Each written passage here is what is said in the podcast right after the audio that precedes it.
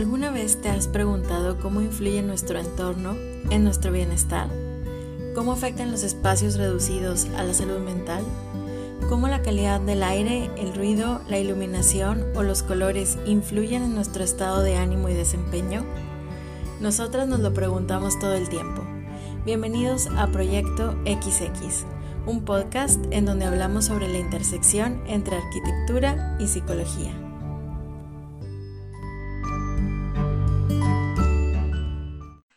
Hola, ¿qué tal? Bienvenidos y bienvenidas a un nuevo episodio de Proyecto XX. Yo soy Carolina Díaz y me acompaña Natalia Piñeiro. Hola a todos, gracias por acompañarnos. Hoy traemos un tema que consideramos muy importante y que también es uno de los temas sobre los que en realidad cuando hablamos Natalia y yo no necesariamente para el podcast, también siempre abordamos este tema que nos parece muy importante de que sea hablado, ¿no? Y hoy vamos a hablar de la calidad del aire, pero lo vamos a relacionar también con nuestro bienestar y con otro concepto que es un poco el de la ansiedad ecológica o ecoansiedad, como se suele llamar. Eh, a veces se, le puede llamar de muchas maneras, pero lo importante es comprender que hay un tipo de ansiedad que se dispara cuando empezamos a pensar en el estado en el que se encuentra nuestro, nuestro medio ambiente, ¿no? En el estado ecológico en el que se encuentra nuestro mundo, ¿no? Porque hay mucha gente que está preocupada cuando llegan a ver alguna noticia o algunos datos concretos, por ejemplo, sobre el cambio climático, pero hay gente que digamos que no puede desconectar de eso y a veces pues empieza a padecer los signos de, mucha ansiedad o incluso insomnio con lo importante que veíamos que era eh, nuestra calidad de sueño, ¿no? Entonces es esa ansiedad que tiene que ver con una ansiedad debilitante, ¿eh? que tiene que ver con el estado en el que se encuentra nuestro, nuestro planeta. ¿Cómo podrías distinguir que tiene esa ansiedad y no solo es preocupación general? Porque si hay un notorio problema ambiental, ¿no?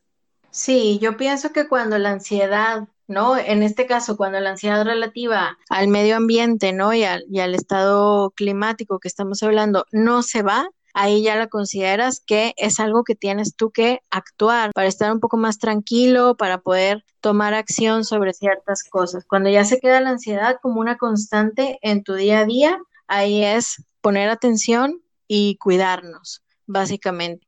Pero te quiero contar que estaba leyendo a una psicóloga que trabaja mucho sobre estos temas y me parecía muy interesante lo que ella, lo que ella propone, ¿no? La psicóloga se llama Anuchka Gross y ella decía que la gente bueno, ella es como, ¿no? Un poco irreverente y así ella decía, la gente que no está preocupada es la que está loca, ¿no? Con un poco de, de humor lo decía también, ¿no? Pero viendo esto que tú dices, que sí, la verdad es un estado preocupante y la propuesta es gestionar bien nuestra ansiedad para que estemos en el lado útil de las cosas y digamos que utilizar esa ansiedad un poco como gasolina para tomar acción y, y hacer algo al respecto.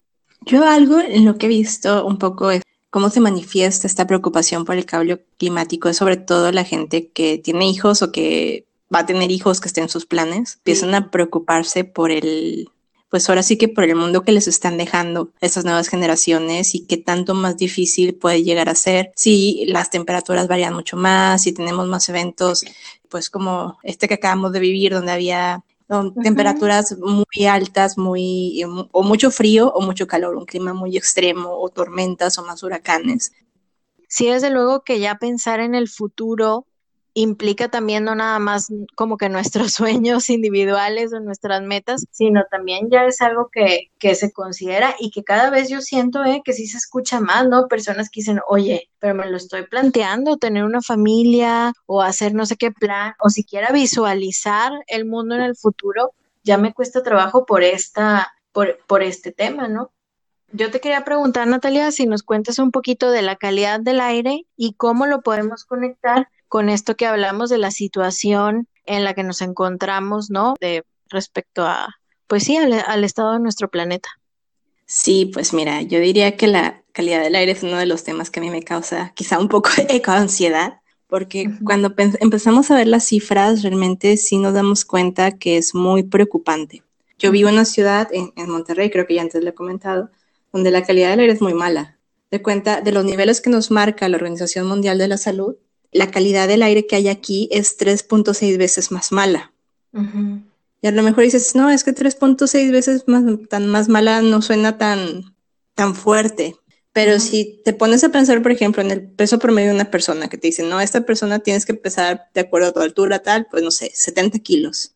Pesar 3.6 veces más eso, imagínate, o sea, las afectaciones de la salud que estamos hablando, ¿no? Claro. Solo que el aire que respiramos es algo tan, pues, intangible que no lo podemos ver que muchas veces no, no, no, estamos conscientes de todos los efectos de salud, que si fuera, por ejemplo, agua y vieras el agua toda turbia, dirías, no me la voy a tomar. Pero como no estás viendo o ya lo normalizaste, esa calidad del aire tan sucia, no me doy cuenta que yo estoy metiendo este aire que está tan contaminado y que respiro más de 8 mil litros de, aire al día. Y realmente ya hay muchas cifras que hablan del problema tan grave que está ocasionando nuestra salud. La misma Organización Mundial de la Salud este, dice que aproximadamente 4.2 millones de muertes debido a muertes prematuras, debido como a infartos, enfermedades del corazón, eh, cáncer, enfermedades respiratorias crónicas, están relacionadas con una mala calidad del aire. Oye, pero esto también me, un poco lo que apuntábamos hace rato, ¿no? ¿Qué, ¿Qué, se puede hacer? Porque a veces es difícil pensar qué podemos hacer ante estas situaciones como, pues, como individuos. Mira, las cosas como a, de mejorar la calidad del aire, yo diría que a nivel como ciudad es muy complicado porque pues al final te cuentas, no es que no debamos de hacer las cosas, claro, si yo puedo reducir el número de veces que utilizo el carro, si trato de, ir caminando, utilizando bicicleta o no sé, desplazarme con algo que no implique un automóvil, pues claro que estoy contribuyendo a mejorar la calidad del aire. Ok. Pero la realidad en el tema de calidad del aire a nivel ciudad es que mientras no haya políticas gubernamentales que, que pongan normativa, para regular la cantidad de emisiones de las eh, industrias y de pues factores más contaminantes o que tomen medidas más drásticas para reducir los problemas que tienen que ver con el transporte, poner más transporte limpio o transporte público, va a ser muy difícil mejorar la calidad del aire a nivel ciudad. Sí. Entonces, generalmente lo que se busca hacer es tratar de mejorar la calidad del aire, pero dentro de los espacios que tú estás. Al final de cuentas, tenemos que pensar que pasamos más del 90% de nuestro tiempo en interiores. Entonces, tú sí podrías tener un impacto sobre tus ambientes interiores, ya sea tu oficina, ya sea tu casa, para buscar que por lo menos ahí el aire que estés respirando sea mejor, de una mejor calidad. Ok. O sea que aunque sí que se pueden hacer cosas para actuar a nivel ciudad, pues obviamente tenemos más a la mano una actuación, digamos que yo te entendí como a nivel comunidad, ¿no? Porque podemos pasar mucho tiempo en casa, pero también hay un tiempo en las escuelas, hay un tiempo en organizaciones, hay un tiempo en el trabajo. Sí, justo lo que podemos tener un impacto directo y tener resultados más inmediatos es si empezamos a tomar estrategias para mejorar la calidad del aire, pero dentro de nuestros edificios. Claro, esto ya ya me gusta porque, no, porque a veces es esta sensación como de estar atrapado entre qué hago, quiero actuar y no sé cómo, y después quedarte con la sensación de que un esfuerzo individual como muy tuyo, ¿no? Como que no va a ser suficiente. Y así con lo que estás planteando, pues ya, ya se ve cómo se puede ir juntando, se pueden ir juntando esos esfuerzos y, y tener una repercusión como más grande. Claro, si yo cuido la calidad del aire dentro de mi edificio, entonces yo sí puedo ver esos resultados inmediatos en cómo esto va a traer beneficios ya directos a mi salud. Sí, desde luego. Bueno, esto que estás diciendo a mí ya inevitable que piense en taller energía. Yo les decía a las personas que nos están escuchando que tú eres una experta en calidad del aire. Bueno, no diría aquellos, pero trabajamos con gente en nuestro equipo que sabe mucho de esos temas de calidad del aire y que nos pueden ayudar a mejorar la calidad del aire en el interior de nuestros espacios. Y dentro de las cosas que se hacen, o sea, lo más importante en un principio es evaluar cuál es la problemática que tú tienes, ¿no? Porque no proponer la misma solución en todas las áreas, aunque hay estrategias que definitivamente si implementamos iban a servir, si no mides y no vas y evalúas y tomas números, pues no sabes qué tan beneficioso está siendo ese, ese estrategia que tú estás implementando. El chiste al final es tratar de implementar las estrategias que van a ser más fáciles de seguir y que menos costo van a tener, que si tienen un costo, pues tengan un mayor impacto, ¿no? Ok. Y dentro de las cosas que, puedo recomendar así eh, a grandes rasgos es una, el tema de la ventilación.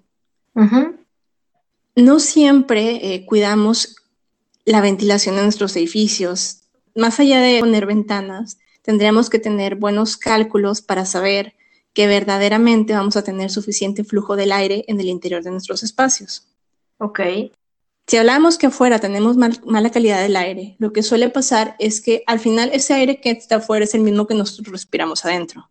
Pero el problema con las viviendas es que cuando tenemos viviendas que están cerradas, si nosotros generamos contaminantes adentro, vamos a incrementar todavía más el grado de contaminantes que están presentes en el aire que respiramos.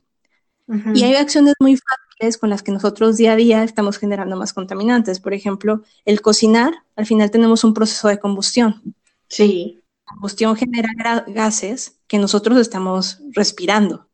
Otro tipo de sustancias eh, son, por ejemplo, ciertos gases les llaman los VOCs, que son compuestos orgánicos volátiles, que son, haz de cuenta, básicamente lo que son son sustancias que son derivadas del carbono, pero que muy fácilmente se convierten en estado gaseoso. Por ejemplo, cuando tú abres una botella de un desinfectante para limpiar tu piso, notas el olor del desinfectante porque está evaporando gases que tú estás respirando. Y esos gases que tú respiras, pues generalmente son dañinos para la salud. Claro, no, pensaba simplemente que hay muchos limpiadores que te ponen que, que esté ventilado, ¿no? Que no, que, que tú te protejas para utilizarlos, como que no es nada más así cualquier cosa de, de usar lo que sea porque limpian muy bien. Sí, y aparte ahí hay problemas eh, sobre eh, un poco ya como metiéndote temas de química, que cuando juntas ciertos limpiadores, reaccionan y forman compuestos que son todavía más tóxicos.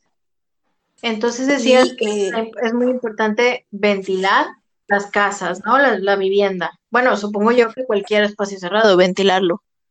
Sí, eh, porque generalmente en los interiores nosotros generamos todavía más tóxicos de los que hay afuera. Entonces, el primer punto es ventilar. Para poder diluir, porque lo que haces al ventilar es que, por ejemplo, yo tengo un, un espacio, yo tengo un cuarto donde tengo una estufa estoy generando gases a partir de esa combustión. Si yo ventilo, lo que voy a hacer es que la concentración de gases que yo tengo en esa cocina se disluya, ¿no? Claro. Pero aparte de ventilar, pues decimos que el aire del exterior es, dañino, entonces nada más estamos metiendo más aire del exterior. Si nos quitamos el problema de los, de los contaminantes que nosotros generamos, pero como se estamos metiendo aire contaminado. Entonces, lo que sucede es que dependiendo de la ciudad donde nosotros nos encontremos, y eso es, importante considerar, tenemos que tener ciertos niveles de filtración. Eso ya, está establecido normativas que nos dicen y podemos, podemos revisarlo. Entonces, si yo estoy en una ciudad que es muy contaminada como Monterrey, pues el tipo de filtros que yo tengo que implementar tiene que ser mayor al de una ciudad con una ciudad con menos contaminación.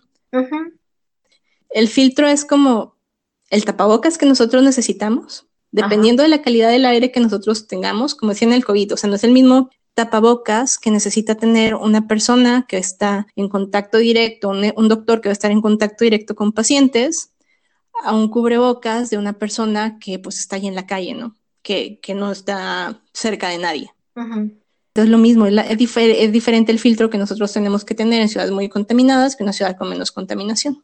Ok. Y eso es importante porque el filtro que nosotros seleccionemos pues va a afectar al equipo, al tipo de equipo de, ventilación que tengamos. Ajá. Entonces, si nosotros seleccionamos un filtro demasiado poderoso para una ciudad donde lo necesitamos, estamos generando un gasto adicional, tanto en el equipo que vamos a necesitar como en el consumo de energía que tengamos.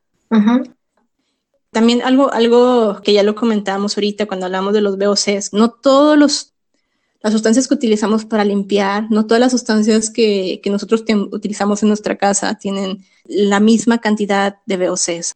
Sí. Entonces, lo primero que deberíamos de hacer en realidad para tratar de reducir la cantidad de contaminantes en el interior, pues es utilizar productos que no tengan esos contaminantes. Sí. Y hay como diferentes marcas donde tú puedes encontrar en el etiquetado de esos productos cuál es la cantidad de contaminantes que tienen y tú puedes seleccionar y realmente, bueno, no sé, yo siento que no, no hace tanto impacto en el tema del costo, ¿no?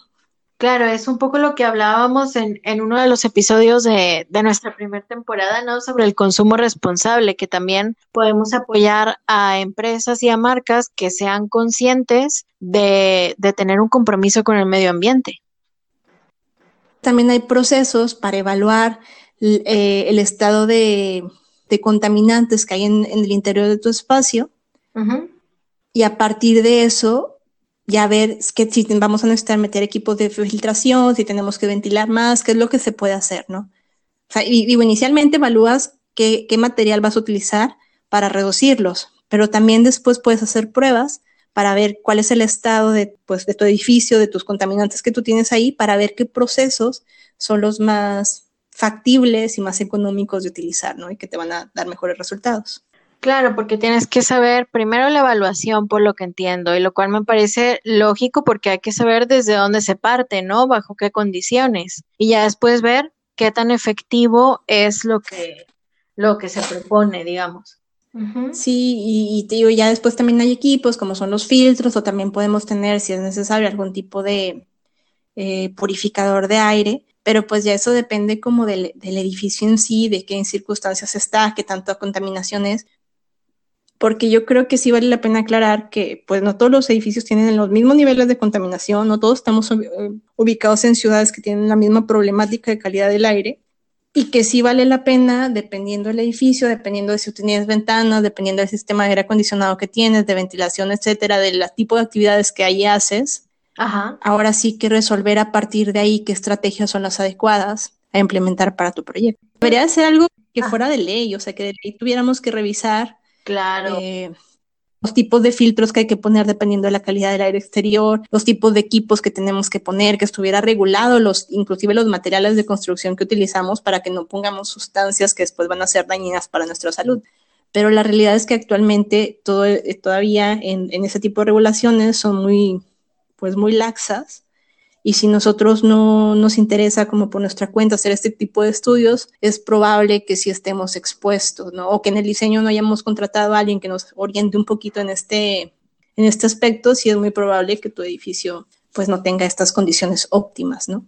A mí me parece que es un ejemplo ideal para, para lo que estábamos exponiendo al principio de, del episodio, ¿no? Así como el cambio climático y el estado ambiental en el que nos encontramos parece como que un problema, bueno, no parece, es un problema muy grande y entonces es difícil ponerlo en lo personal, en la acción de decir, ok, pero ¿qué puedo hacer yo? Así también pasa con la calidad del aire, porque a veces parece, oye, pero es que esto tendría que estar más regulado, tendría que haber unos estándares de calidad tal vez más altos, porque las repercusiones son muchas para nuestra salud física y, y obviamente impacta en nuestra salud física, también tendrá un impacto en la salud mental. Pero es importante sí. tratar de aterrizarlo y ver que sí que se pueden hacer cosas y que sí hay iniciativas que proponen cuidar este tipo de calidad de, del aire. Y, y, es muy, muy interesante que cuando tú te metes a ver edificios que cuidan la calidad del aire, generalmente también cuidan otro tipo de temas como el ahorro de energía, la eficiencia, que también atacan otros problemas que tienen que ver con sustentabilidad, con cambio climático. Y nada más te quería comentar ahorita algo, porque me parece interesante ahorita esto de que hablabas de la ansiedad. Sí que ahora que fueron, no sé si te tocó ver las noticias de esta reciente pues tormenta invernal que hubo en, en Estados Unidos y uh -huh. un poco en el norte de México. Sí. Se les fue la electricidad por muchos días y una de las problemáticas que tuvieron es que pues eran temperaturas muy bajas y la gente tenía mucho frío, ¿no? Yo sigo algunos gente que se dedica a, a ese tipo de temas de sustentabilidad, de ahorro energético, calidad del aire en redes.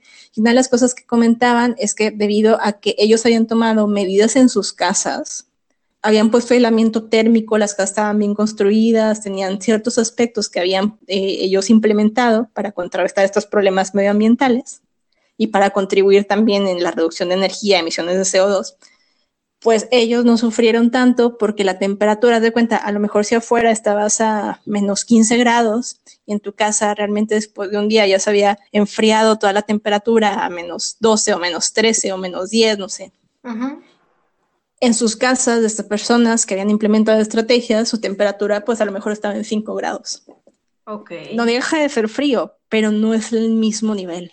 No, para nada cuando a veces está, ¿no? Bajo, bajo cero, ya, ya quisiéramos estar así que, ay, por lo menos que sean cinco grados, Sí, y, mi punto es aquí es que realmente sí hay estrategias que podemos implementar para contrarrestar, decir, no, es que me preocupa que va a haber cambio climático, me preocupa que cada vez va a haber este eh, eventos eh, meteorológicos más intensos, ¿no? Más huracanes, más tormentas, más variaciones en las temperaturas pero una parte importante de cuando tú haces proyectos sustentables es que sean resilientes. Y precisamente esto de resiliencia es prepararlos para pensar que en un futuro estas condiciones se pueden presentar más frecuentemente y qué puedo hacer para que ese edificio esté preparado para en caso de que haya temperaturas más variables para que haya huracanes o también como en este caso que comentábamos, en caso de que la calidad del aire vaya empeorando cada vez más, como yo estoy preparando ese edificio para que adentro las personas puedan tener un ambiente seguro.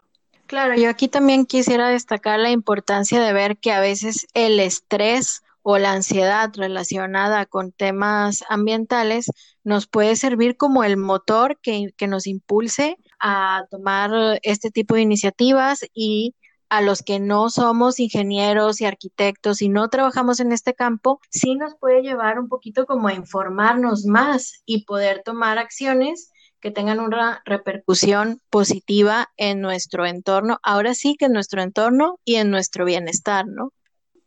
Creo que ahí está la clave de informarnos y pensar también muchas veces, porque yo es una de las cosas que me toca escuchar en contra, que no es que implementar este tipo de estrategias es súper caro y es que si compro este producto es muy caro.